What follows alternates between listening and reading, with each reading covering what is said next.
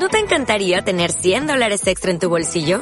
Haz que un experto bilingüe de TurboTax declare tus impuestos para el 31 de marzo y obtén 100 dólares de vuelta al instante.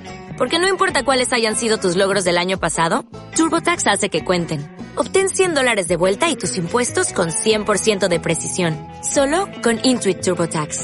Debes declarar para el 31 de marzo. Crédito solo aplicable al costo de la presentación federal con TurboTax Full Service. Oferta sujeta a cambios o cancelación en cualquier momento. Hola, bienvenido al podcast de Iglesia Visión Cristiana. Aquí encontrarás palabra de Dios que te edificará, confrontará y te llenará de fe. ¿Estás listo?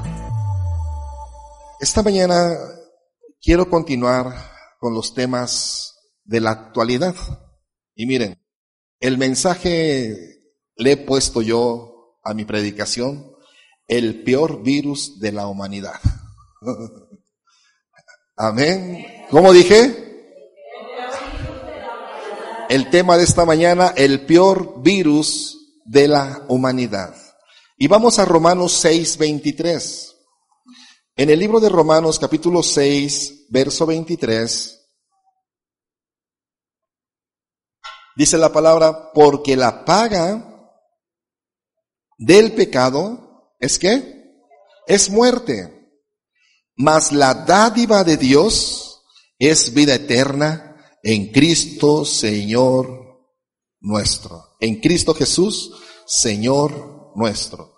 Y yo quiero esta mañana continuar con esos, con esos temas actuales que nos interesan, que nos ayudan a entender los tiempos que estamos viviendo. ¿Sí, amén? ¿A ustedes les interesa?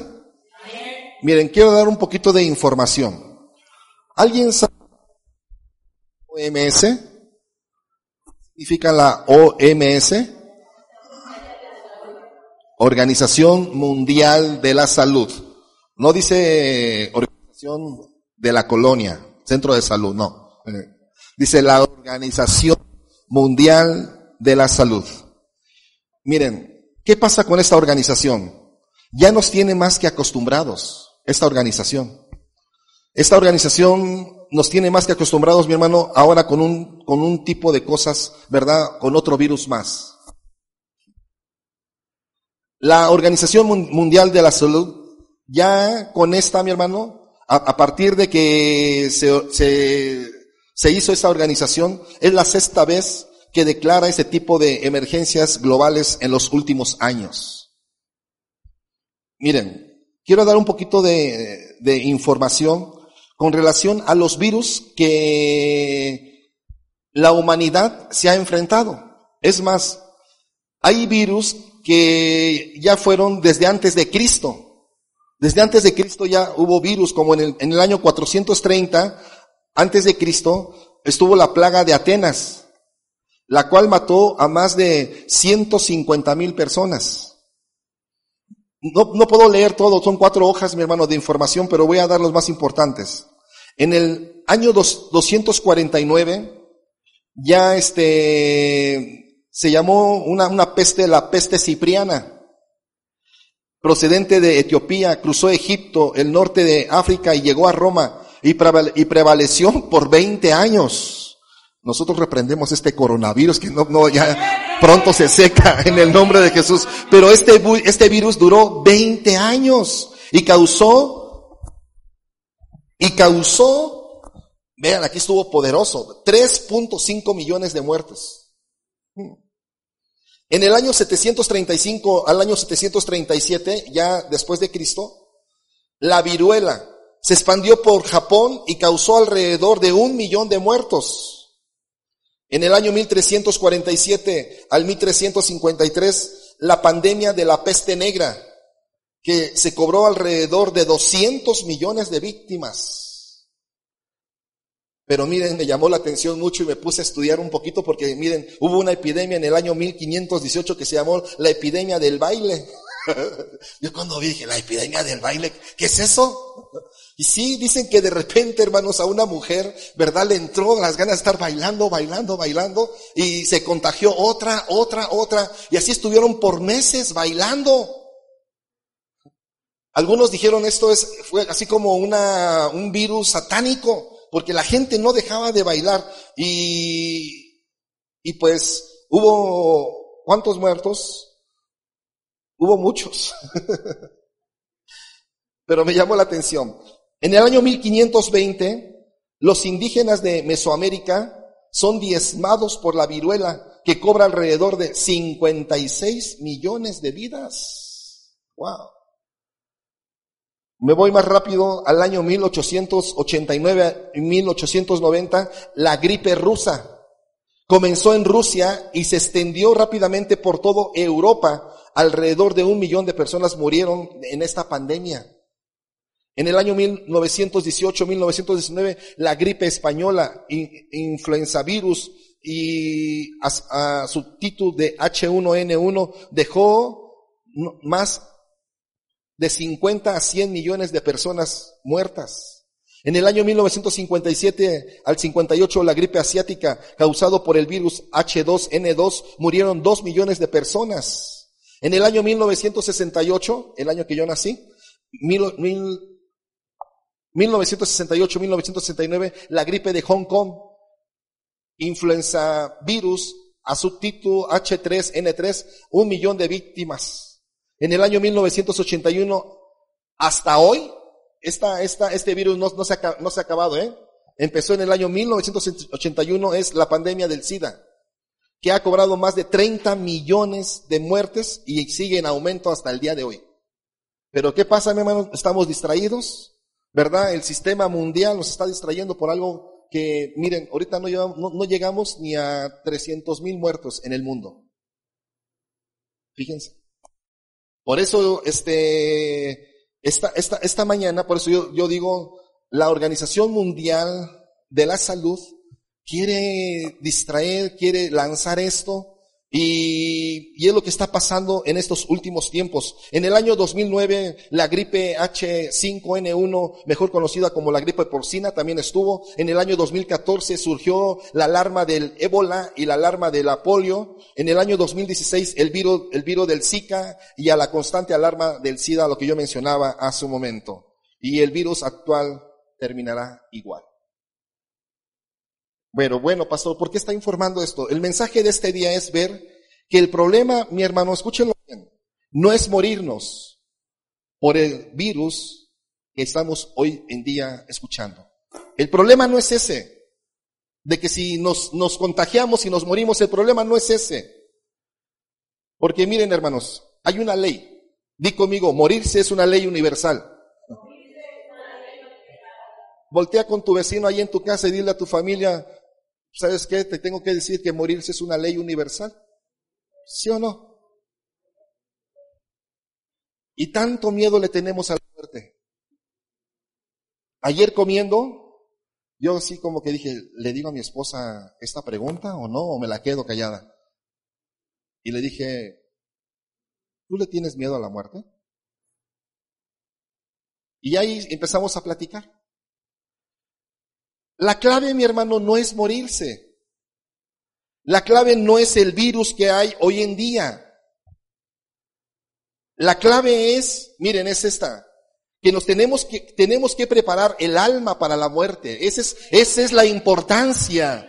O sea, dejemos que ahorita esto siga pasando. Pero estamos, estamos más enfocados, mi hermano, ¿verdad? Cada rato, este, nos estamos limpiando. Nos, miren, en la mañana le enseñé a mi, a mi esposa por ahí, está corriendo una, un video, ¿verdad? Dice, de lo que queda de mis manos y es nada más el puro esqueleto. de tanto, de tanto de lo que está sucediendo, de, tanto estás lavándote las manos. Este, y estamos poniendo ese enfoque. Entonces, la clave cuál es? Es preparar el alma para la muerte. La Organización Mundial de la Salud de esto no sabe nada. Ni se preocupa de esto. ¿O sí? No. El mismo gobierno de nuestro país no sabe nada de esto, ni se preocupa. Es más, el gobierno de nuestro país está diciendo que una de las, una de las áreas últimas en abrir van a ser las iglesias. Pero si va a permitir, mi hermano, que prostíbulos, si va a permitir que otros lugares de, maldad, de pecado, esos sean abiertos antes. No, no, no, no sabe nada. Corrió un comunicado en estos días del presidente Donald Trump. Él cuando fue, creo que el viernes, él dijo, Yo le pido a todos los gobernadores de Estados Unidos que ya este fin de semana se abran todas las iglesias. ¿Por qué? Porque están más enfocados los gobernadores, mi hermano, en el sistema de qué? De licorerías, en el, están, están más preocupados en que la mujer aborte, ¿verdad? Están más preocupados en otras cosas. Y dice, y, y, Estados Unidos necesita la oración, ¿verdad? Y dice, y yo, yo, yo exijo que se abra. Y si no lo hacen, entonces dice el, el, el, presidente, se las van a ver conmigo y voy a revocar sus, sus, sus gobiernos. Wow. Un hombre se levanta, mi hermano, con los pantalones bien puestos. Que si algo le falta, mi hermano, a la tierra, si algo le falta a la nación, es lo espiritual. Aleluya.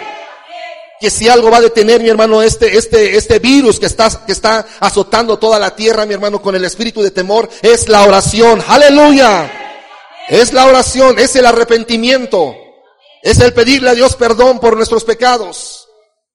Dios lo puede hacer así, miren, en un, en un, en un tronido de, de dedos. Yo lo he visto en años atrás cuando el gobierno aquí en nuestro país está preocupado porque no sabe cómo limpiar los aires con la contaminación. ¿Verdad? Manda parar empresas, manda parar fábricas, manda parar carros, todo mi hermano, y la, la contaminación subiendo. Dice Dios, ahí les va. El pastor en la mañana dijo una palabra muy, muy importante. Ahí les va, bola de ineptos. bola de ineptos. ¿Eh? ¿Y qué hace el Señor? Manda un aire manda una lluvia y en cinco minutos Él limpia, Él limpia, Él limpia, aleluya, Él limpia. Alguien de gloria a Dios. Aleluya. Estamos orando. Por favor, unámonos en oración. Es tiempo de orar, mi hermano. No, es tiempo de vacaciones, lo estuve mencionando hace unos días a un grupo de hermanos, no es tiempo de vacaciones espirituales. Alguien me mandó, me, han mandado mensajes, ¿verdad? De una manera u otra, pero mi hermano, no son vacaciones. Ay, que ya amaneció, el, el, el dedo gordo ya amaneció hinchado. Ay, ya no voy a ir a la iglesia. Por favor, Ya estamos buscando cualquier pretexto para no congregarnos, para no prender la, prender la transmisión. Estamos buscando muchos pretextos. Y yo decía que esto no, esto, esto no te, no te vayas a acostumbrar en, en esa, en esa línea, en esa área. Cualquier cosa, no, ah, ya no vamos a la iglesia. Pero entre semanas si están trabajando, si están saliendo a la calle, si van al mercado, si están ahí comadreando, ¿verdad? Pero a la, iglesia o prender la transmisión, no, no tengo tiempo. Hermanos, que Dios nos perdone. Pero necesitamos que arrepentirnos en el nombre de Jesús. El día de hoy en el planeta, escúchenlo bien, muere y morirá más gente por otras causas que por el virus, el COVID-19. Escúchenlo bien. Escúchenlo bien. Esto es, mi hermano, lo que está pasando, lo del COVID es un alarmismo, mi hermano, pasajero. ¿Eh? Pero la iglesia y cada uno de nosotros debe de llamarnos la atención la importancia de la muerte. El tema de hoy es otro virus que provoca la muerte en grandes cantidades. Es el tema de hoy. La gente, ¿sabes qué pasa? No quiere morirse. Yo apenas vi un video de una persona que ponía ahí, mi hermano, este, cómo la gente, pues, sale su alma, su espíritu, ¿verdad? Y, y mire, toda la gente cree que todas las almas y el espíritu van para arriba. Yo nunca vi, hermanos, ahí, este, almas y espíritus que fueran para abajo, al infierno. ¿eh? Todo, todo, todo mundo los manda para arriba. Todo mundo manda, manda a los muertos para arriba y nadie los manda para abajo. ¿Y, qué pasa? Dice, esa persona decía, qué desgracia, que la gente está muriendo. Miren, para la gente que no conoce a Cristo, la muerte es una desgracia. Pero la gente no quiere morirse por dos grandes razones. Escúchenlo bien. Número uno, ¿sabes por qué no se quiere morir la gente? Por amor a lo material. ¿Y quién va a disfrutar mi casa? ¿Y quién va a agarrar mi camioneta? ¿Y quién va a hacer esto? ¿Cierto o no? El amor a lo material. La gente no quiere abandonar la vida por sus tristes posesiones de la vida. Número dos, La gente no quiere morirse porque la, la, le aterra lo que hay después de la muerte. O sea, no quieren pensar, dice, ni tomes, ni toques ese tema, porque les aterra. ¿Qué va a pasar después de la muerte? Y sabes que nosotros hemos aprendido conforme a la palabra, solamente hay dos caminos. No hay tres, no hay cuatro. No, no, no existe el limbo. No existe, mi hermano, los novenarios para echarle una manita al muerto, ¿verdad? Que si se portó mal, con el novenario lo, lo, lo encauzamos a una salvación. Eso no existe. La Biblia dice, estipulado está que el hombre viva una vez y después de la muerte, el juicio. O te vas para arriba o te vas para abajo. Cielo o infierno. No hay otra. Y esa es la realidad, le, hace a la gente aferrarse a esta triste vida. Otros por cobardía se suicidan para librarse de esta vida. La gente no quiere morirse por no estar preparada para otra vida, no se quieren preparar.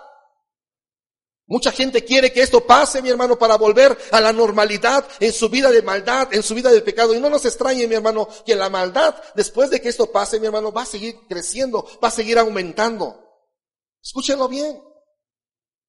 Pero el verdadero convertido, aleluya, no, veo que muchos están callados, como que ya está empezando la palabra a penetrar. Dije, pero el verdadero convertido.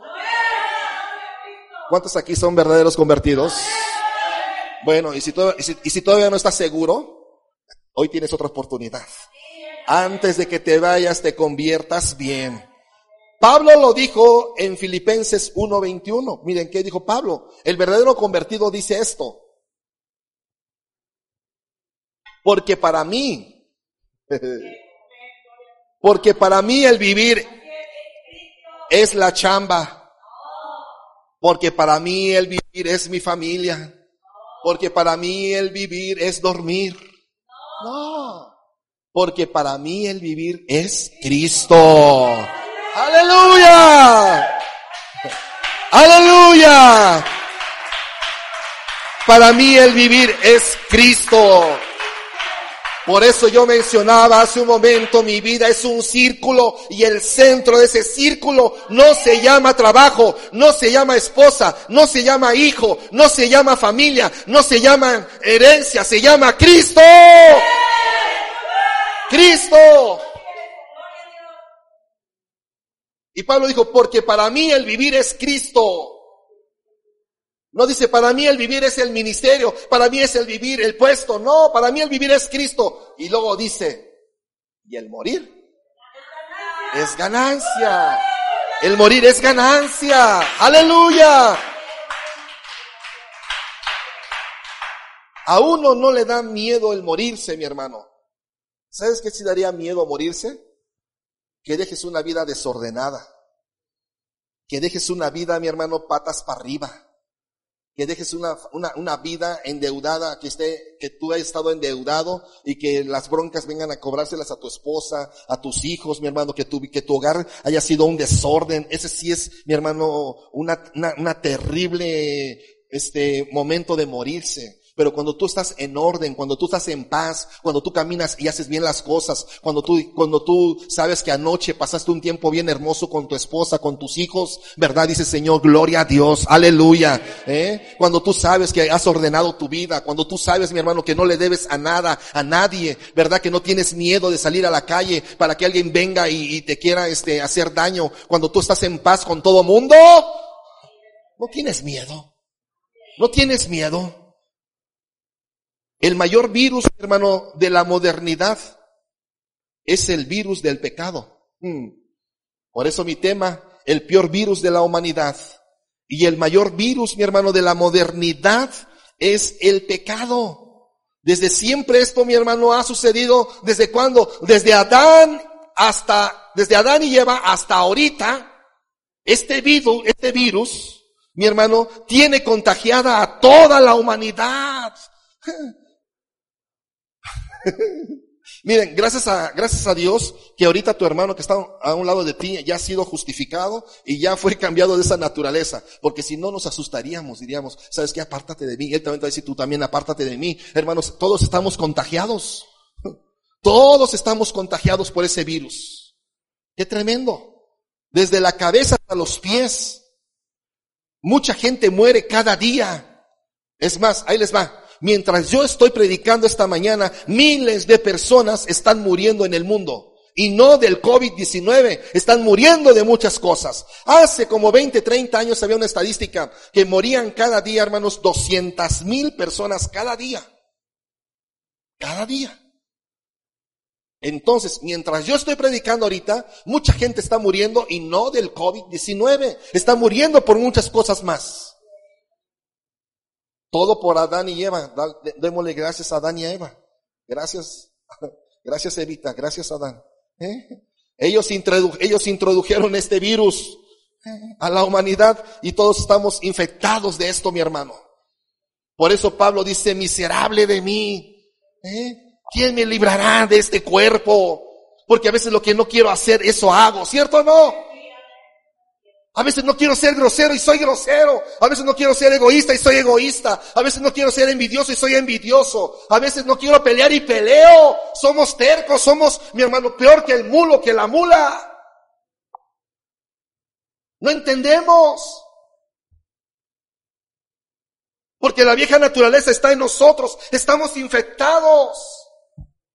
Pero gracias a la sangre de Cristo, que Él nos justificó, que Él nos dio paz para con Dios. Esta mañana es lo que estábamos viendo en Romanos 5, que gracias a Jesús, porque Él nos justificó, Él nos pone en paz para con Dios. Hoy tú y yo tenemos paz para con Dios. Ahí en tu casa tú tienes paz para con Dios. Pero mi hermano, nos descuidamos tantito y volvemos a hacer lo mismo de antes, o a veces hasta peor, peor. Peor. A mí, hermanos, me preocupa que mucha gente de la iglesia en verdad está siendo probada y muchos, mi hermano, van a ser sacudidos y muchos ni siquiera van a poderse levantar por la condición anémica en la cual se encuentran espiritualmente. Así es que tú ahorita ahí en casa empieza a avivar una vez más el fuego del Espíritu Santo sobre tu vida. Si estás apagado, préndete. Si estás desanimado, levántate. ¿eh? Más te vale, mi hermano, más te vale. Escúchalo bien, mi hermano, el venir a la iglesia, tú no le haces bien este, a nadie, ¿verdad? Tú no, tú no quedas bien con nadie. Tú el venir a la casa de Dios es por el bien tuyo. Aleluya. Pero hay una buena noticia. Hay una buena noticia. El Padre, el Hijo y el Espíritu Santo han preparado una vacuna para este virus. Hay una vacuna. Ahorita, mi hermano, el mundo está en jaque mate. El mundo está viendo, ¿verdad? Sacar ya una vacuna para este virus. Pero miren, este, esta vacuna ya el Padre ya la preparó desde antes de la fundación del mundo. Él ya lo tenía planeado. Aleluya. Así que no nos preocupemos si el virus de hoy nos ataca. ¿verdad? Hablando con relación al pecado, debemos preocuparnos por el virus que ya traemos desde nuestros padres. Debemos preocuparnos por ese virus, ¿verdad? Esa línea de, maldición generacional. Se llama el virus mortal del pecado, que mata poco a poco, irremediablemente. Pero si yo recibo a Jesús, pero si yo recibo a Jesús, quedo protegido. Amén. Si yo recibo a Jesús, quedo protegido. Ahora, póngame atención. ¿Qué es el pecado? Ahora quiero entrar ya al tema. ¿Eh? ¿Qué es el pecado? El pecado es cualquier cosa, escuchen bien. El pecado es cualquier cosa que debilite tu razonamiento, el pecado es, es lo que altera la sensibilidad de tu conciencia, que altera, ¿no? Que tú sabes que lo que estás haciendo no es correcto. Miren, un niño, ¿quién le enseñó al niño a esconderse cuando hace algo incorrecto? ¿Quién le enseñó al niño, mi hermano, que, que si roba algo, que si toma algo, se tiene que esconder? Es su conciencia que le dicta. Entonces, ¿qué es el pecado? Es algo que altere la sensibilidad de tu conciencia. ¿Qué es el pecado, mi hermano? Es lo que este, oscurece tu apreciación hacia Dios. Ese es el pecado, ¿verdad? Cuando nosotros estamos contagiados del pecado, ya no apreciamos la palabra, ya no apreciamos, mi hermano, estar en el tiempo con el Señor. ¿Qué es el pecado? Que te quite la pasión por las cosas espirituales. Miren, una forma de ver a la gente, mi hermano, si está caminando bien con el Señor o está en pecado, es cuando la gente, mi hermano, en verdad viene más, más de, más de fuerzas que de ganas. Tú ves a esa persona que tú te acercas, tú eres un hombre espiritual y sabes qué, qué te hace esa persona? Te huye. Sí, porque no puede llevarse la carne con el espíritu. Hmm. Tú le dices a esa persona, ven hermano, vamos a orar, y dice, no, se escabulle. ¿Por qué? Porque está en pecado porque está frío, ¿verdad? Este, ¿qué hace el pecado? Te quita la pasión por las cosas espirituales. En pocas palabras, cualquier cosa que aumente el poder o la autoridad de la carne sobre tu espíritu es para ti que se convierte en pecado. Independientemente de cuán bueno seas tú mismo, nadie va a ir al cielo por ser bueno. Amén. Yo quiero hablar esta mañana de 10 leyes del pecado. ¿Qué dijimos que de la muerte es una ley que? Universal. Todos nos vamos a morir. Todos. Todos. Yo quiero hablar de 10 leyes del pecado como advertencia. Digan como advertencia. Esta mañana el Señor prende la luz amarilla. La luz amarilla dice, advertencia, precaución, ya no te pases. ¿Qué dice? Ya no te pases. Dile a tu vecino, ya no te pases. Ya cálmate. Dile, ya vele bajando a la velocidad. Ya tienes que ponerte en alto. Vamos, díselo, predícale, predícale a tu familia. Ya no te pases, porque si te pasas te van a sacar la foto y te va a llegar una multa. Aleluya. Diez leyes del pecado como advertencia al pueblo de Dios. De lo que el pecado puede llegar a causar en tu vida y en la mía. Escúchenlo bien. Mi oración esta mañana es que al meditar en esas cosas podamos entender cuán, cuán pecaminoso es el pecado, mi hermano para usar las palabras del apóstol Pablo y que entonces tú seas movido, yo sea movido a buscar de Dios, tú seas movido, yo sea, yo movido a buscar la santidad de parte de nuestro Dios. Es lo que esta mañana estamos orando en el nombre de Jesús. La primera ley, la primera ley, el pecado te llevará más allá de donde pensabas llegar. Decimos, es que solo pienso llegar hasta aquí, o sea, nada más quiero llegar al fin del mes con la amante. y ya este, de ahí ya le voy a decir que ya y muere, que ya me voy a portar bien. Fíjense. O créeme que sí, ya me voy a portar bien, que todo va a estar bajo control. Entonces el pecado te va a llevar más allá de donde tú pensabas llegar. Lo que estaba bajo control terminará controlándote a ti. Escúchenlo bien. Por eso al pecado, mi hermano, no se le tiene que enfrentar. Al pecado se le tiene que huir, huir. A su tiempo, ¿qué va a pasar el pecado? Va a controlar tu corazón y lo que controla tu corazón controlará también tus emociones y eventualmente toda tu mente. Toda tu mente, al rato serás, mi hermano, todo controlado, desde la cabeza hasta los pies. Tu vida va a quedar sometida al pecado. Y entonces lo que para ti tú cometías ese pecado, ¿verdad? Vendrá otro pecado y otro pecado y otro pecado y estaremos haciendo cosas desvergonzosas cada día más.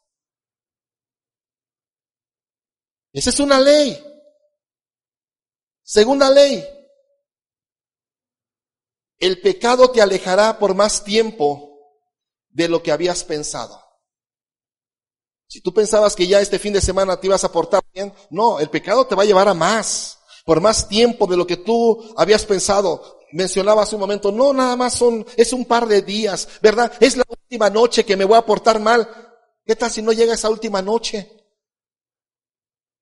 Te caes, te atropellan, te mueres, te da un infarto. Y directito, mi hermano, al infierno. Y entonces los días se convierten en semanas y las semanas en meses y en muchas ocasiones en años.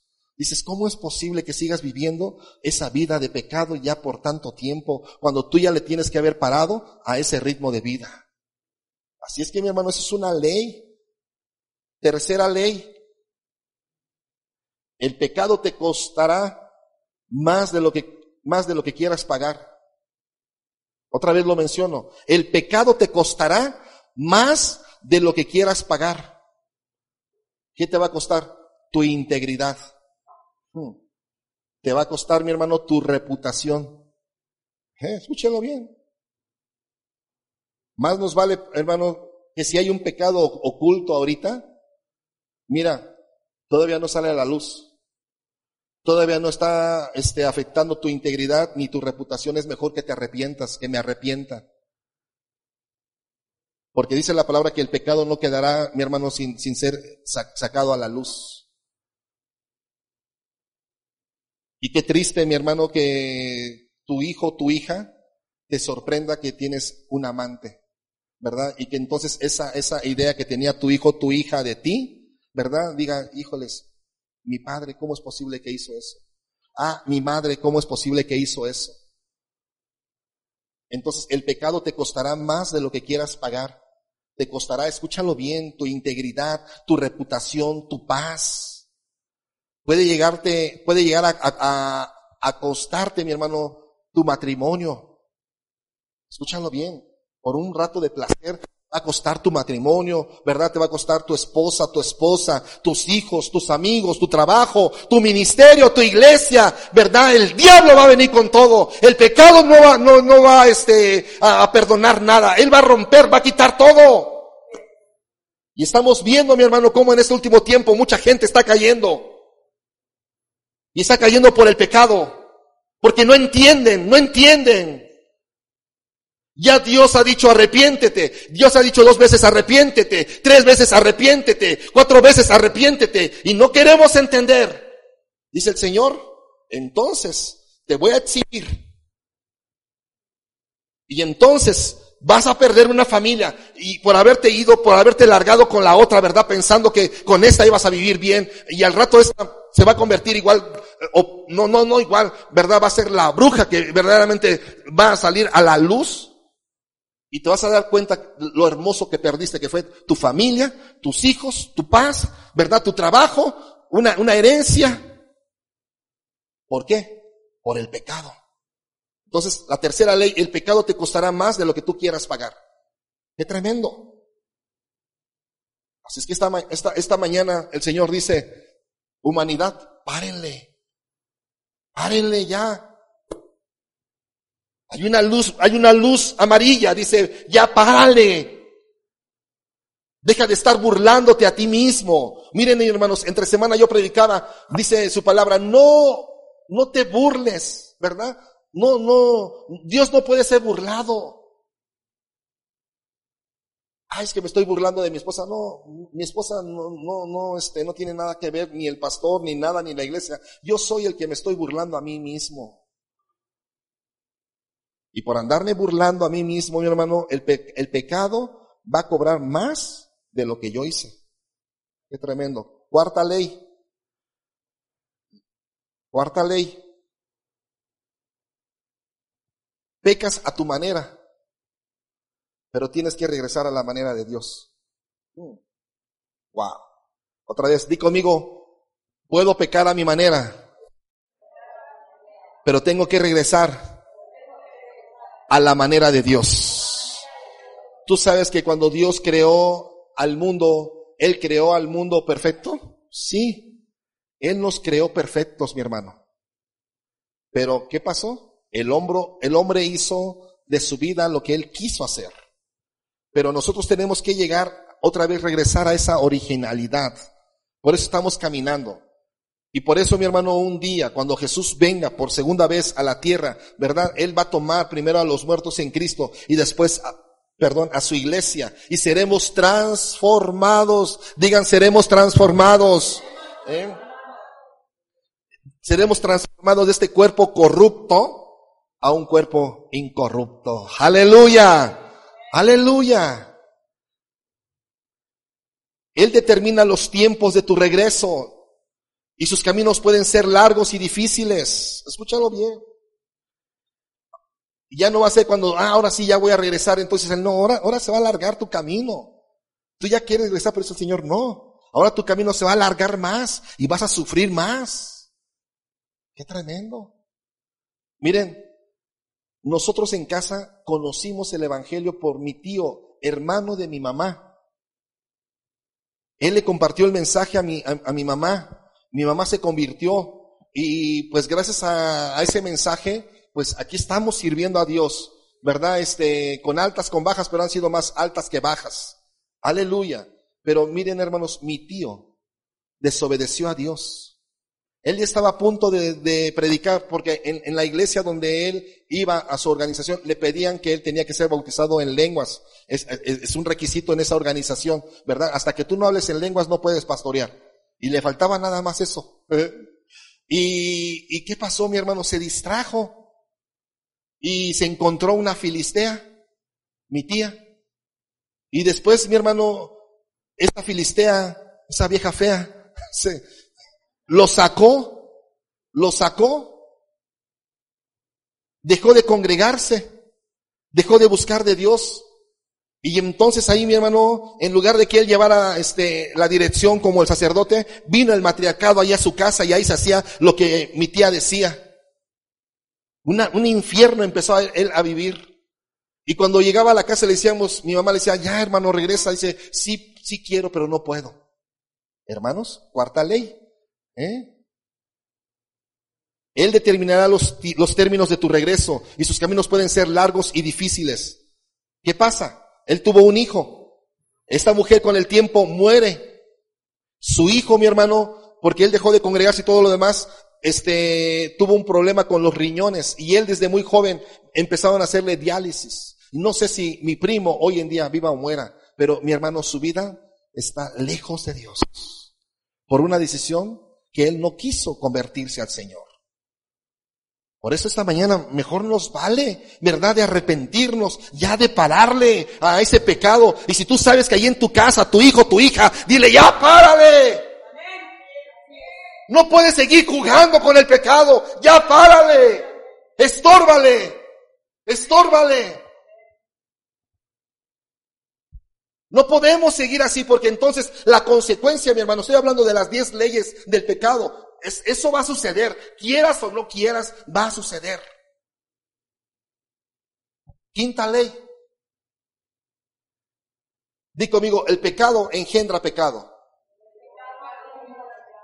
No creas que el pecado va a engendrar, mi hermano, cosas bonitas, ¿verdad? Una vida de paz, este, bendición, armonía. No. Una vez pecas. Una vez que tú pecas, te ves en la necesidad de pecar nuevamente. ¿Cierto o no? Yo recuerdo cuando yo entré al mundo de las drogas, 13 años, 12 años. Mi hermano el mayor había caído en el mundo de las drogas y yo decía, ¿cómo es posible? ¿Verdad?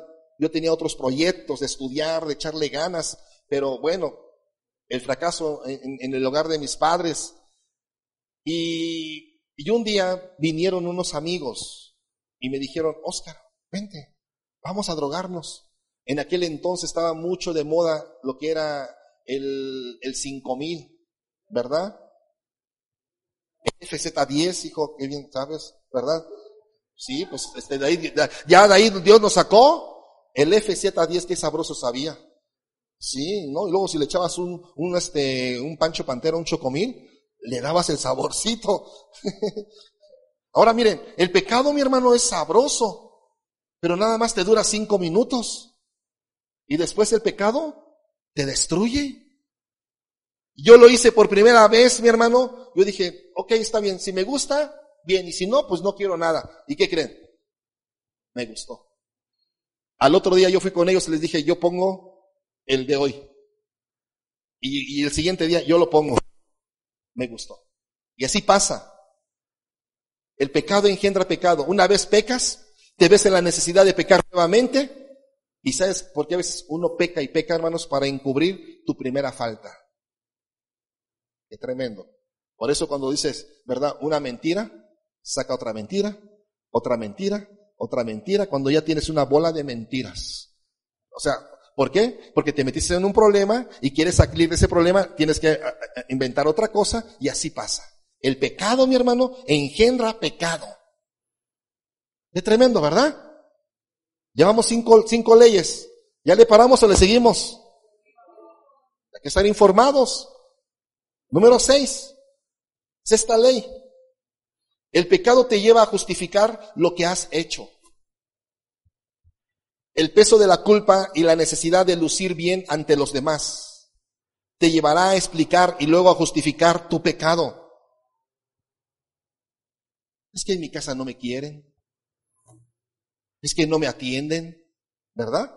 Y ahí está la otra demensa, creyéndole al hombre. ¿Cierto o no? Ay, pues sí, pobrecito, ¿verdad? Mira cómo sufre. En su, en su casa su esposa no lo atiende. Ven, véngase para acá, papachito. Yo aquí, aquí, yo sí lo voy a cuidar. Véngase. ¿Eh? ¿Cierto o no?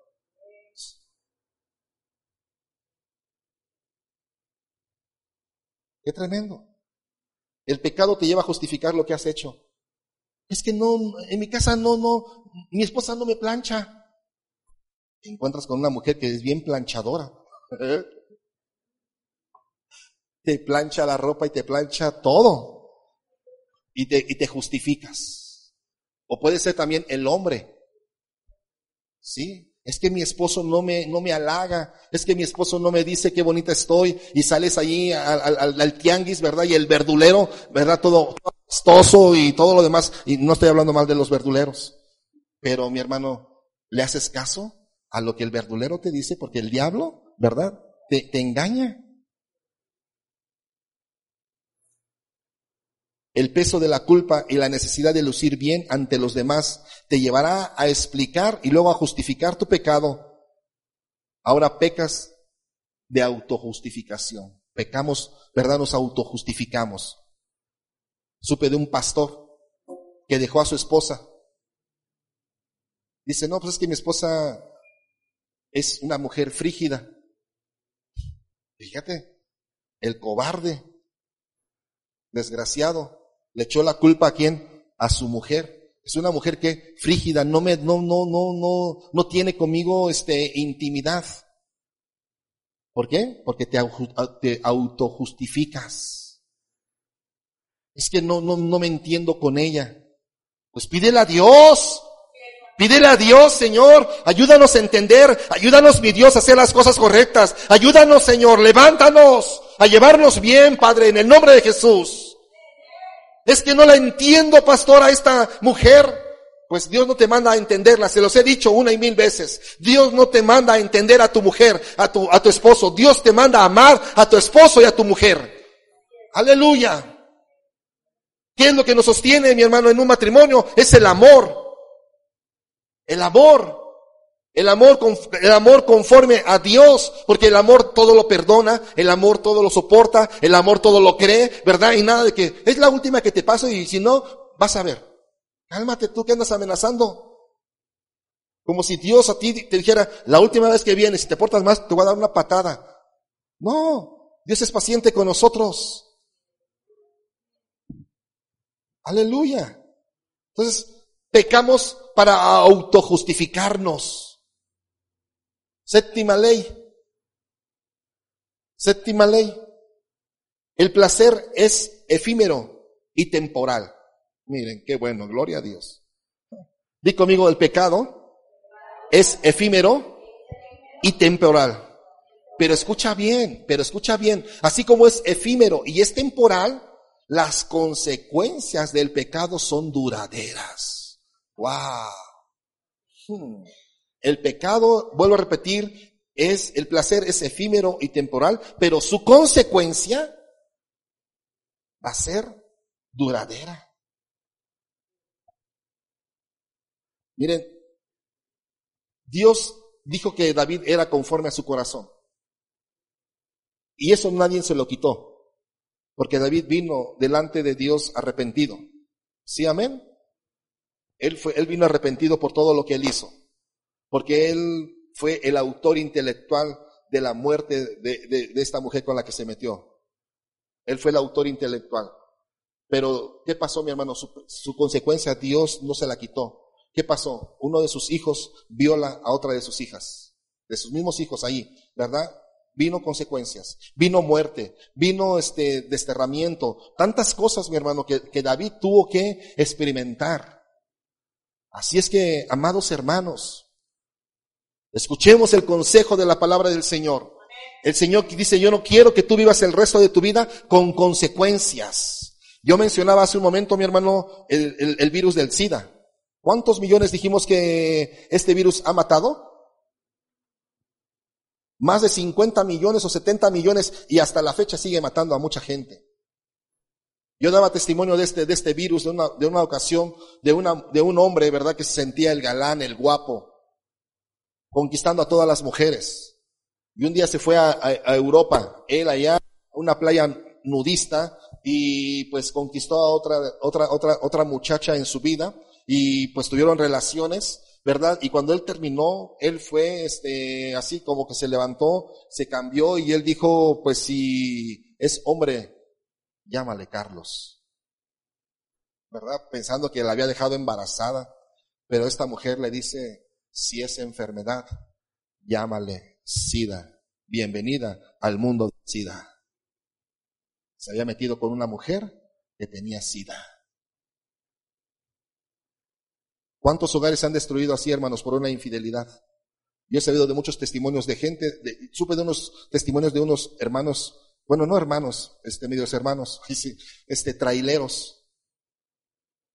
La fama que tienen ellos, ¿no? Que cada mujer ahí en cada pueblo la levantan y este hombre se contagió ¿Y qué pasa? Viene a su casa a portarse muy bien, que ya vengo de trabajar, se mete con su esposa y esta mujer pues empieza a tener las, los síntomas de, de esa enfermedad, va a hacerse un, un estudio, ¿verdad? Le dijeron, ¿sabe qué? Usted está contagiada del SIDA, pero ella dice, ¿pero cómo? Si nunca me he metido con otro hombre, yo le he sido fiel a mi esposo.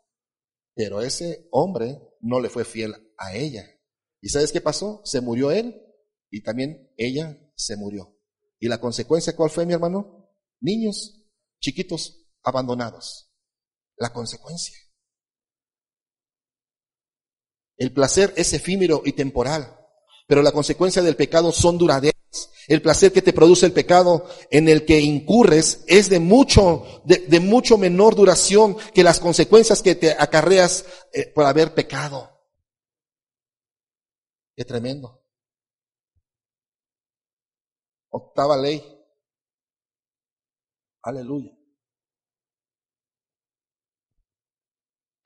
Lo mencionaba hace un momento, octava ley, no hay pecado oculto que Dios no ponga de manifiesto, hermanos. Escúchenlo bien. No hay pecado oculto que Dios no ponga en manifiesto. Ahora, Dios siempre, hermanos, espera que nosotros nos arrepintamos. Cristo lo dijo con estas mismas palabras en Mateo 10, 26. Cristo lo dijo con esas palabras en Mateo 10, 26. Así que no los temáis, porque nada hay encubierto. ¿Qué dice? Nada hay encubierto que no haya de ser que manifestado, ni oculto que no haya de saberse. Está hablando de qué, hermanos? Del pecado que guardamos. ¿Ok? Del pecado que guardamos. El Señor ya, si ya te perdonó hace 5 o 10 años, no creas que después de 15 años, ay, ya me acordé de tu, pecado, Oscar. O otra vez venga y nos lo ponga, nos lo refute en nuestra cara. No! Lo podrá hacer otra gente, pero Dios, el día que tú veniste y te arrepentiste, sinceramente dice el Señor, ok hijo, te perdono, te descuidaste, hiciste lo incorrecto, te perdono, agarro tus pecados y los lanzo al fondo de la mar y jamás me vuelvo a acordar de ellos. Pero cuando el pecado sigue en nosotros, cuando el pecado sigue en nosotros, entonces, mi hermano, ¿qué dice su palabra? Porque nada hay encubierto que no haya de ser manifestado, ni oculto que no haya de saberse. En Marcos capítulo 4, verso 22. Porque no hay nada oculto que no haya de ser manifestado, ni escondido, y que no haya de salir a dónde? A la luz. Esta mañana, mi hermano, si queremos que esta pandemia se detenga, arrepintámonos. ¿Sabes cuál es la solución para que el Señor detenga, hermanos, así en un tronillo de dedos? El que la humanidad se arrepienta y que le pidamos perdón a Dios, ¿verdad? Porque hemos querido estar jugando. Número nueve, novena ley. Mi pecado comienza cuando yo quiero, pero las consecuencias comienzan cuando Dios quiera. Tremendo. Mi pecado comienza cuando yo quiero, pero las consecuencias comienzan cuando Dios quiera. De hecho, Dios puede visitar, mi hermano, la iniquidad de los padres hasta qué? Hasta la tercera y cuarta generación. Tú iniciaste pecando, pero dice el Señor, yo voy a llevar esa consecuencia. ¿eh? Aunque si tú no te arrepientas, te voy a seguir en tu siguiente generación.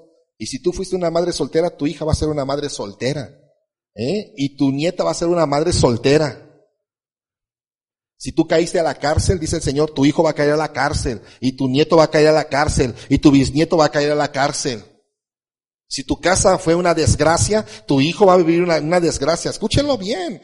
O sea, yo empecé el pecado, pero la consecuencia comienza cuando Dios quiera. Dice que Él visita la maldad hasta la tercera y cuarta generación. Y nosotros tenemos que romper maldición en nuestra vida, iglesia. Tenemos que romper esa maldición de estar viviendo como estamos viviendo. Ya basta. Decirle, Señor, ya, ya no quiero ser esa mujer rebelde, ya no quiero ser ese hombre irresponsable. Señor, quiero de hoy en adelante ser la persona que debo de ser. Marcar, Señor, una diferencia, que mis generaciones te amen, que mis generaciones te sirvan, que mis generaciones sean apasionadas en el nombre de Jesús. Pero depende de nosotros de, romper eso en el nombre de Jesús. Si tú fuiste una madre soltera, a partir de ti, tu hija no será una madre soltera. Aleluya. Pero tienes que romper esa maldición en el nombre de Jesús. Si tú fuiste un padre soltero, tu hijo no será un padre soltero. Si tú caíste a la cárcel, tus hijos no van a caer a la cárcel. Yo tuve que entender esto, mi hermano, y renunciar a mi pasado que yo estaba viviendo. Y le doy gracias a, Dios que hoy en día el Señor ha tomado el control de mi vida, el control de mi matrimonio, me ha dado una esposa sabia, ¿verdad? Nos hemos levantado cuando nos sentimos caer, ¿verdad? Le doy gracias a Dios porque Dios me ha dado unos hijos que aman al Señor y que están sirviendo conmigo ahorita. Mis hijos no están lejos porque no quieren saber nada de su papá, ¿verdad? Porque su papá es una persona, este, hipócrita que predica una cosa y vive otra. Y dice, no, vámonos de aquí. No. Yo conozco muchos amigos míos pastores que sus hijos no quieren servir con ellos. Y yo estoy muy contento porque mis hijos sirven conmigo. Aleluya. Y no solamente ellos, estoy viendo primeramente Dios servir a, mis nietos. Anoche estábamos hablando con, con mi nieto, el, mayor, Bruno, y me decía, abuelo, tú me dijiste que ya me ibas a preparar un mensaje ¿Cuándo, cuándo, ¿Cuándo me lo vas a entregar para que ya predique? Y yo, primero Dios, mi hermano, voy a preparar, a diseñarle un mensajito. Y aquí él se va a parar, mi hermano, y así dice el Señor. Aleluya. Porque será la siguiente generación que va a predicar la palabra de Dios. Aleluya. Bendito sea Dios. Miren, si en algo yo invierto, mi hermano, en mi vida, es en la, en la, en la vida espiritual de mi familia. Si el Señor me dice, Oscar, se terminó tu tiempo aquí en la tierra, Señor, adelante, estoy listo. Padre, es más, no estoy preocupado qué va a pasar de la iglesia, porque se ha preparado generaciones para que sigan sirviendo y amando al Señor con todo su corazón. Aleluya. Entonces, yo tengo que romper esa maldición en el nombre de Jesús. Rompe esa maldición. Número 10. Número 10. Digan conmigo, nadie se burla de Dios. Nadie se burla de Dios. No dice su palabra en Gálatas capítulo 6, verso 7. No os dejéis engañar. No os dejéis engañar. De Dios nadie se burla. De Dios nadie se burla. Mira, ya te perdoné una vez, ¿verdad? Te saqué de esta consecuencia, pero tú sigues de necio y de necia. Así es que tú crees que me he olvidado, pero yo no pago todos los días. Pero el día que te pague, te voy a corregir. De Dios nadie se burla. Pues todo, dice la palabra, pues todo lo que el hombre sembrare, eso también va a cegar. Eso también va a cegar. Tenemos que decirle al Señor, Padre, ayúdanos. Miren, ese es el virus más fuerte que hay. Pero estamos tan distraídos, mi hermano, por el COVID-19. ¿eh? Gracias por escuchar la enseñanza del pastor Oscar Hernández. Esperamos que la palabra sea sembrada en buena tierra. Síguenos en nuestras redes sociales como Iglesia Visión Cristiana Oficial. ¿No te encantaría tener 100 dólares extra en tu bolsillo? Haz que un experto bilingüe de TurboTax declare tus impuestos para el 31 de marzo y obtén 100 dólares de vuelta al instante. Porque no importa cuáles hayan sido tus logros del año pasado, TurboTax hace que cuenten. Obtén 100 dólares de vuelta y tus impuestos con 100% de precisión. Solo con Intuit TurboTax. Debes declarar para el 31 de marzo. Crédito solo aplicable al costo de la presentación federal con TurboTax Full Service. Oferta sujeta a cambios o cancelación en cualquier momento.